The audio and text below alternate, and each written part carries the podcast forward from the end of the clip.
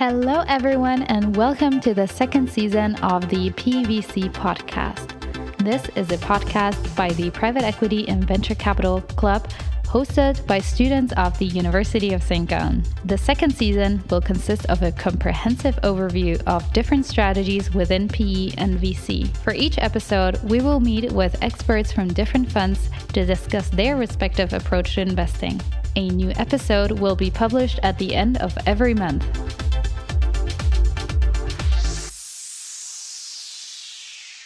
Today, we have the pleasure to talk to Gioia Viduso from Mutares, who will introduce us to distressed and turnaround equity.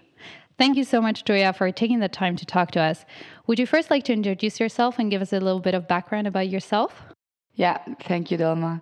Um, well, first, um, many thanks for the invitation and for the time.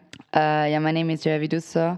I'm M&A associate at Mutares since July this year. Um, I'm originally from Italy, was born and raised there. Um, then I did my bachelor's also there, started learning German. Then between my bachelor and master, gained some work experience at Deloitte, so transaction services and uh, restructuring advisory, where I really enjoyed both of the topics. And then started my master's, and I, I developed some interest for private equity therefore um, did an internship in the area uh, last summer at Mutares. Um, I really liked the role and the impact that my work can have. Therefore, then I decided to join Mutares full time after completing my master's this year, and that's why I'm here. Um, I studied in Portugal my master's. Meanwhile, I was also uh, in Norway for an exchange semester. Um, so I plan to stay in Germany in the next years, and uh, exactly that's it. Great. Thank you so much, Gioia. Now, for this season, we want to give our listeners um, the chance to learn more about different strategies within PE. Could you provide us an introduction into what a turnaround strategy consists of and how it differs from, let's say, regular buyouts? Yeah, uh, sure. So, uh, normally, uh, turnaround mm, investments involve uh, targets that are um, a bit negative most of the time. They are short on cash also most of the time. And what we see um, also very often is that when the company is part of a, a large corporation, then like the cash losses are compensated with cash pools uh, from the mother company, so from the headquarters. And at some point, the company, the the corporation wants to get rid of the um, of the non-performing asset, and therefore um, they decide to sell it. So we, as turnaround investors, we have to make sure to be able to provide liquidity in the first point, and to see to provide a future for the uh, for the um, employees of the company for the business of the company. And that's something that uh, in normal buyouts it's not so common. Second point is we don't see much debt involved in a turnaround uh, private equity because the company is not performing. So the asset, the target is not performing. So banks are not likely to give um, financing to companies, and therefore it's also why we as Mutares we also kind of take responsibility and we are the ones accountable then if the company goes bankrupt or not. So ticket um, ticket prices, so purchase prices are much lower than typical buyouts.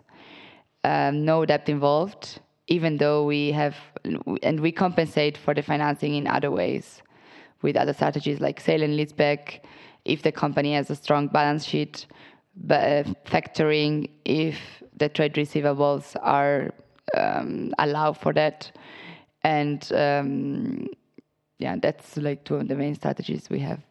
Okay, so now you mentioned that the setup of the transaction differs quite a bit.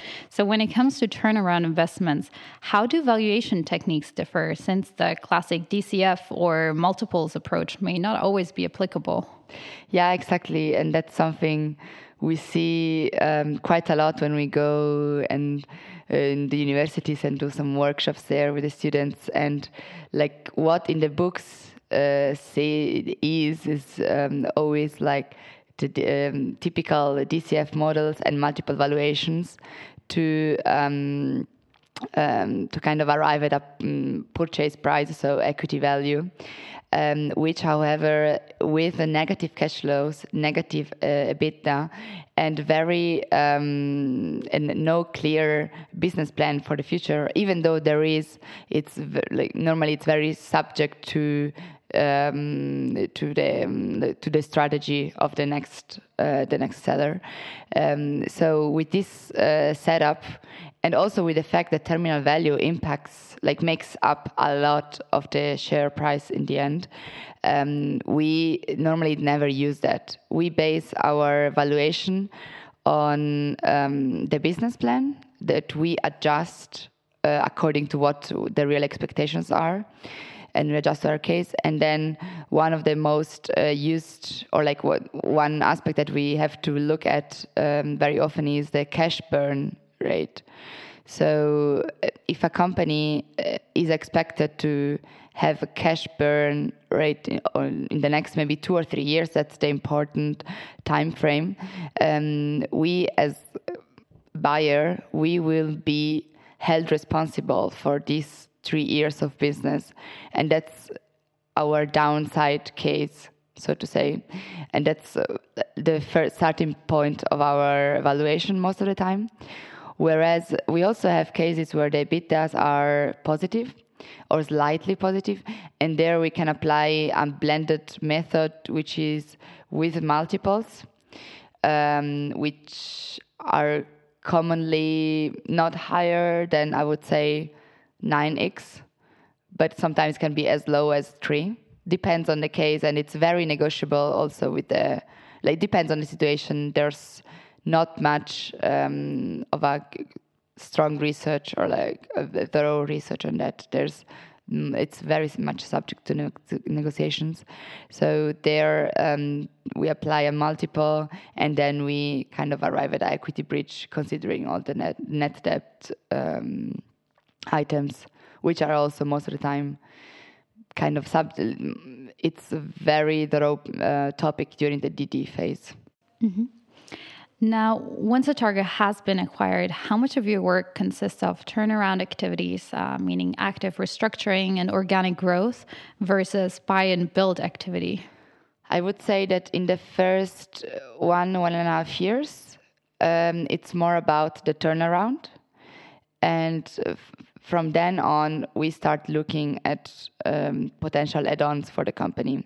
Uh, but it's not. Um, there's always a very individual approach. So it depends on the market. Depends if there are opportunities already after two months from closing. Then we also look at add-ons for that. Um, but most likely we get um, we are interested in add-ons which are already somehow profitable so we don't need a turnaround. We can just like capitalize mm, on the platform acquisition that we did. But yeah, I would say that the first one, one and a half years, it's all about the turnaround. It's all about sending the consultants, which in our case are in house. Um, and they stay there typically yeah, Monday to Thursday. Um, every week, it's maybe a team, depends on the size of the business, but five to 10 consultants. They take care of um, implementing under time pressure all the measures and the strategy that was decided before um, before signing, so before buying the company. Now, you already touched upon a little bit on my next question um, by mentioning how operationally you're active in turning around those companies. And the perception of turnaround private equity has been changing a lot recently as companies and management teams increasingly realize the value that an experienced private equity player can bring into a struggling company. So, how does Mutares approach working with more skeptical stakeholders? A very good question. Um, very, also, I would say um, there can be different perspectives on this.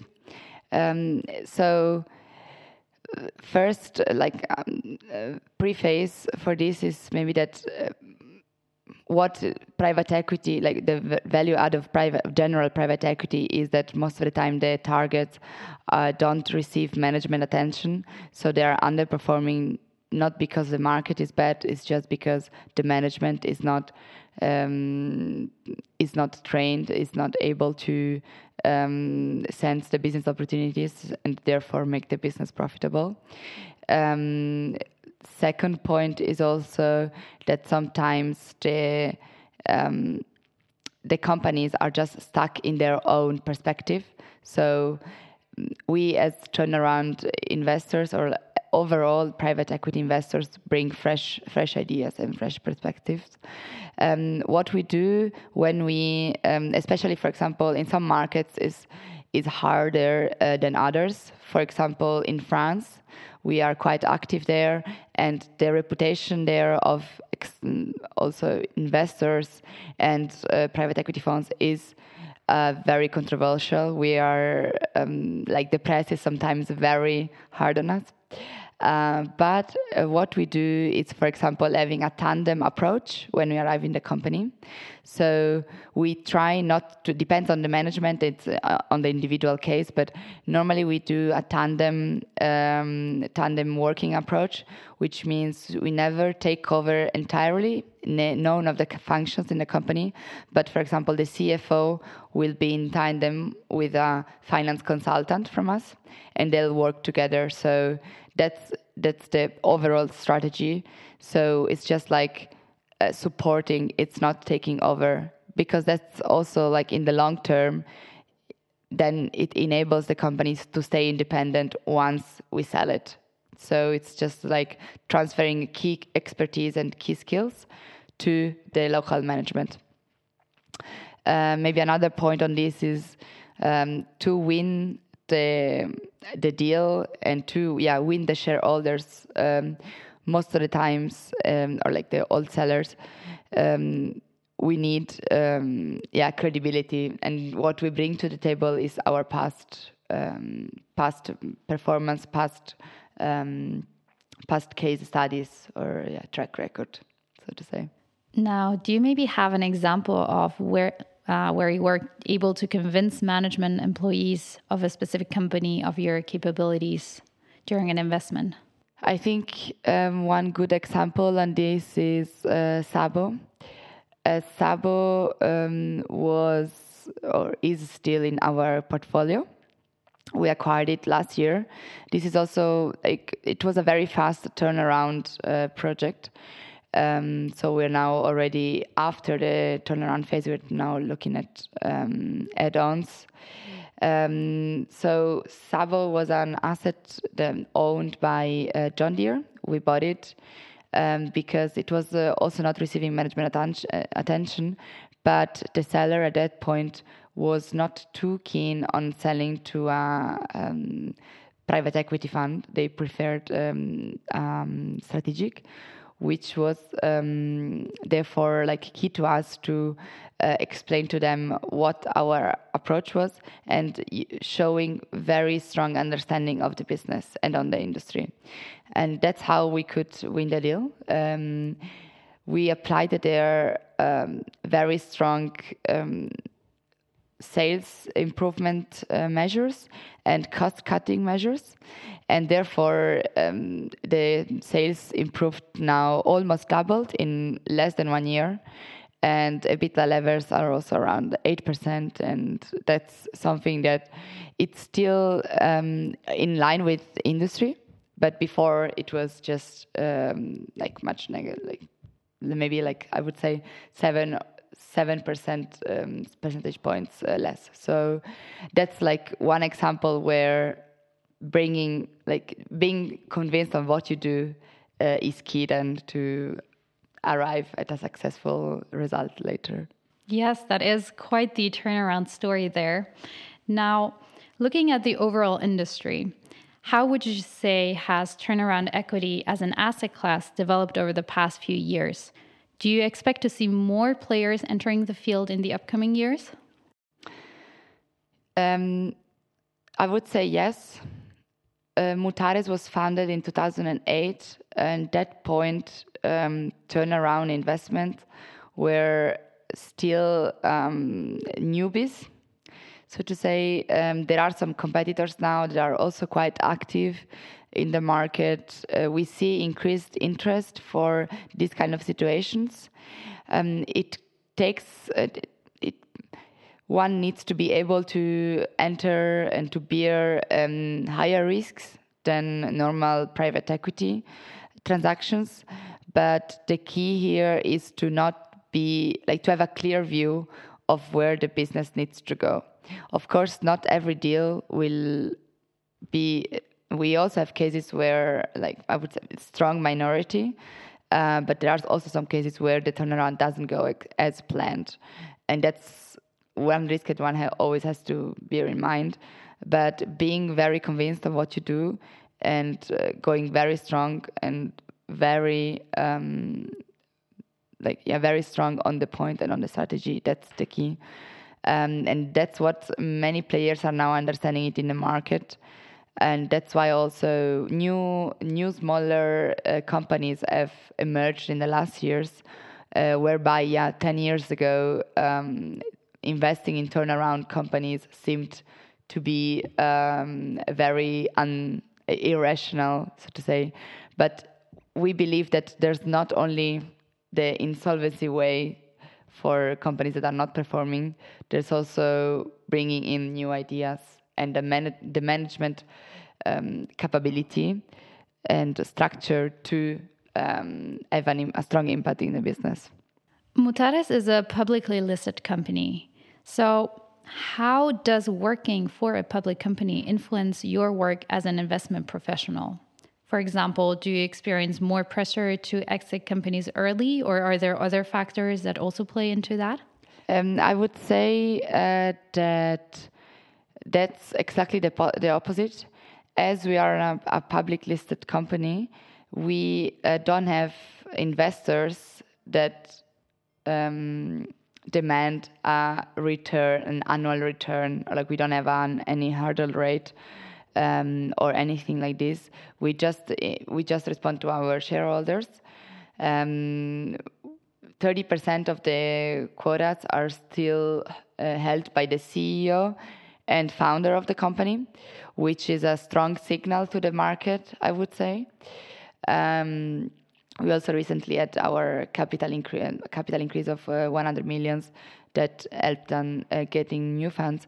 But I would say exactly so. As we are publicly listed and we have no external investors um, or like general investors that um, demand an, uh, a set annual return, we don't have pressure to exit companies just because we need a return.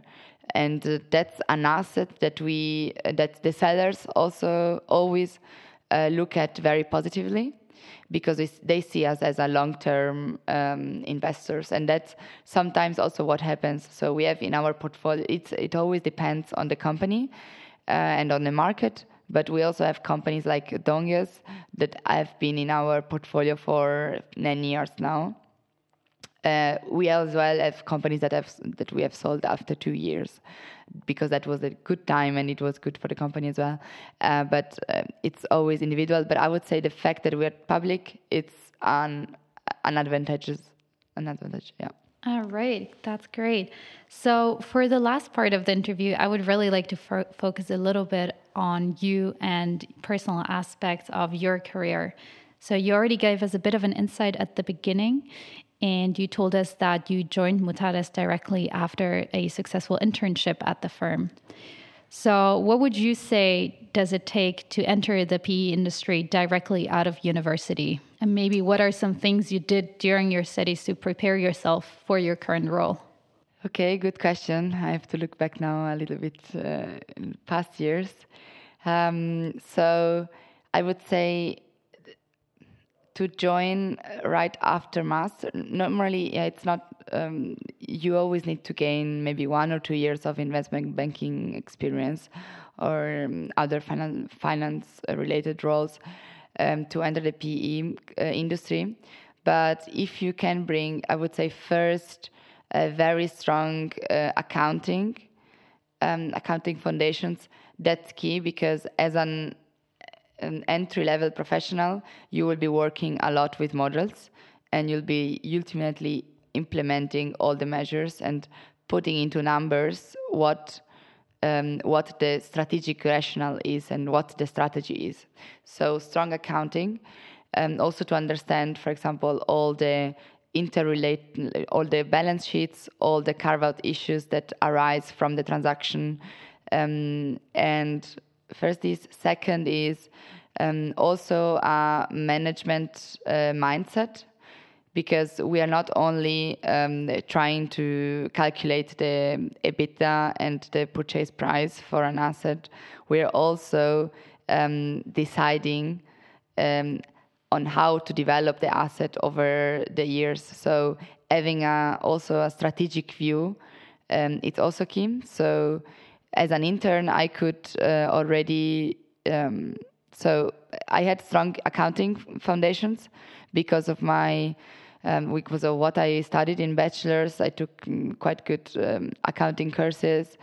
Um, transaction services at Deloitte also helped me a lot because there we were preparing vendor due diligence or financial fact books, and that's where also I mastered uh, the subject and helped me a lot um, stand out also um, i think in comparison to other interns.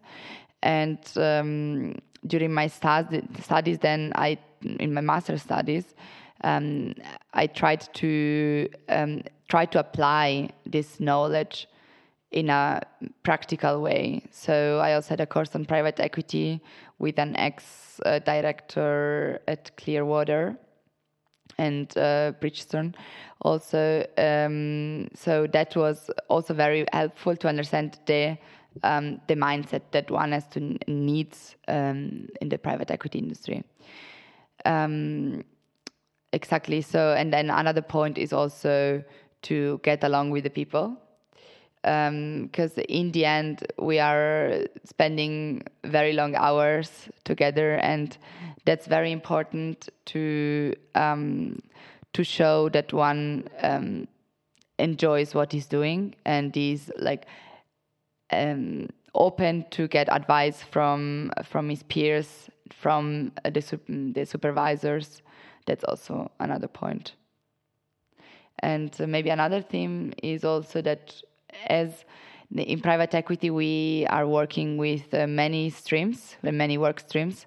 So and as m&a um, deal um, a deal professional one needs to kind of held, um, hold all these work streams together. So coordination is key and therefore also communication timely communication and mm, uh, also trying to understand the expectations of the other parties that's also very uh, very important.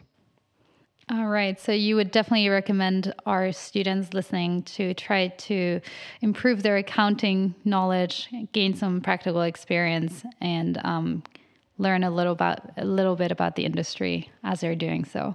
Yeah, exactly. Be sharp in what you're doing.